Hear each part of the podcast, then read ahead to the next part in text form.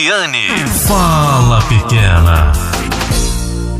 Falo, meu povo. Falo para você que está se sentindo perdido, perdida, que não sabe o que deve fazer, como fazer, de que forma fazer para se sentir pleno, plena, no caminho certo e ter aquela sensação de que tudo está bem, está no devido lugar. Eu sou Eliane Sinhazik e te convido a ficar comigo até o final deste podcast. Se você conhece alguém que anda meio perdido, meio perdida, compartilha. Para começar, não se sinta um alienígena, uma pessoa anormal. É normal se sentir perdido. Afinal, nós nascemos sem nenhum conhecimento para a vida. Não recebemos um manual de instruções de como deveríamos viver. E nem os nossos pais tiveram também um manual de instruções sobre como cuidar de nós ou como deveriam nos ensinar a viver. Sim, Viver é um grande aprendizado. E enquanto respiramos, todos os dias podemos aprender sobre como viver melhor. Como eu disse, nascemos sem nenhum conhecimento, ocos, vazios de saberes. No entanto, algumas pessoas ficam perdidas pelo resto de suas vidas. Fingem que está tudo bem, até tentam construir uma vida em meio ao caos, mas dentro de si dentro delas mesmas, sabem que algo não está certo com a sua história. Vivem uma vida em preto e branco, um mesmo capítulo entediante todo santo dia. Para deixar de se sentir perdido ou perdida na vida e viver uma vida colorida, iluminada, com sentido, é preciso criar uma visão de futuro. Você pode criar essa visão de futuro definindo alguns objetivos. Essa é a primeira coisa a ser feita para recuperar o seu caminho e se reorientar para uma vida feliz. E objetivos podem ser uma viagem, uma casa nova, um apartamento, um jardim, uma reforma, investimentos financeiros, uma mudança de visual, uma mudança de estilo alimentar ou de estilo de se vestir, um curso técnico ou um curso superior, um mestrado, um doutorado, o desenvolvimento de algum talento artístico. A mudança de profissão também pode ser um objetivo.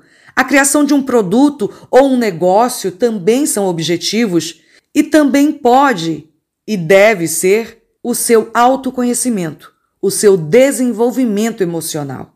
Primeiro, se organize e tenha mais tempo para fazer o que gosta. Faça uma terapia para descobrir suas dores e traumas de infância e ressignificar os eventos do passado que te causam dor nessa vida presente, nessa vida adulta. Em terceiro lugar, mude o que você não gosta em você. Em quarto, livre-se da síndrome da Gabriela. Sabe qual é? Aquela que diz: Eu nasci assim, eu cresci assim, eu sou mesmo assim, vou ser sempre assim. Não existe nada mais sem graça na vida do que ser sempre igual, sempre o mesmo, sempre a mesma. Ouse ser diferente. Seu vazio e essa sensação de que está perdido, está perdida, muitas vezes vem do não saber o que fazer da vida. Muitas vezes entramos numa primeira carreira para só então descobrir que não amamos aquela profissão, ou ela não nos recompensa com dinheiro e satisfação pessoal e viramos escravos da rotina, porque perdemos a coragem de fazer outras coisas, coisas novas. Temos uma preguiça de começar de novo um novo projeto. E vamos empurrando com a barriga essa situação por anos e anos e anos dentro de uma completa infelicidade e um vazio estarrecedor dentro do nosso peito, na nossa alma. Isso acontece muito em casamentos. As pessoas se casam e dali a pouco nem sabem mais quais foram os motivos que as levaram a se casar.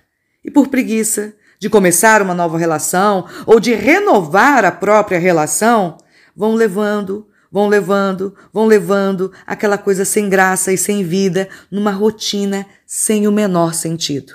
Se você não sabe o que fazer, lembre-se que não tem como adivinhar o futuro.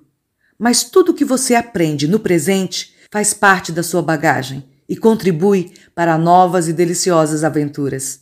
Para a vida ser mais leve, Trabalhe no presente, pensando que está numa etapa e essa etapa vai colaborar para um futuro melhor. Busque conhecer novas pessoas, novos lugares, ler novos conteúdos, novos livros, assistir novos filmes, novos vídeos, praticar o voluntariado ou fazer artes manuais. Todos os dias podemos aprender algo novo e encontrar coisas que nos deem prazer de viver. Tem uma frase atribuída ao filósofo prussiano Immanuel Kant que diz: O sábio pode mudar de opinião, o ignorante nunca. Não seja essa pessoa ignorante.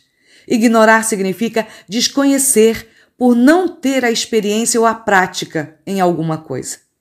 Tente, experimente, faça diferente e orgulhe-se de cada passo dado na direção de uma vida satisfatória e feliz. Tenha uma excelente semana, cheia de ideias e atitudes, e até o próximo podcast. Eliane, fala pequena.